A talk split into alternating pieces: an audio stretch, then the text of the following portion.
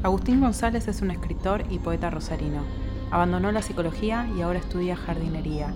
El libro de cuentos de corazón es una novela donde la protagonista es su gata corazón. Está escribiendo la segunda parte.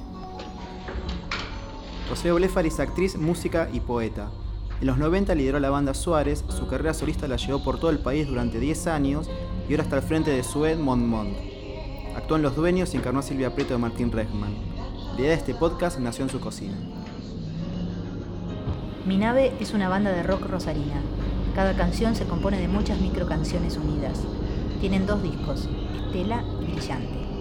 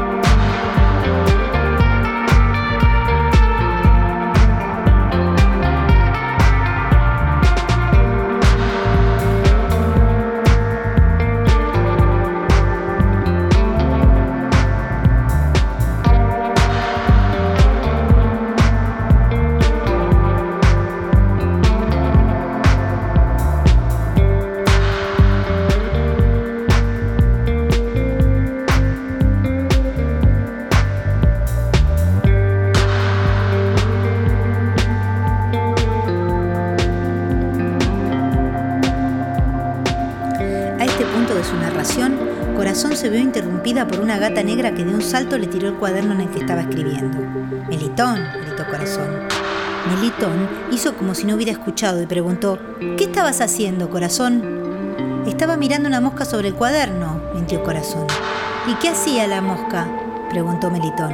Se estaba limpiando las antenas, respondió Corazón. ¿Y ahora qué está haciendo la mosca? No lo sé, porque cuando saltaste encima mío tiraste el cuaderno y la mosca se fue volando. ¿Dónde podría estar ahora esa mosca? ¿Por qué no inventas una historia solo para divertirme, corazón?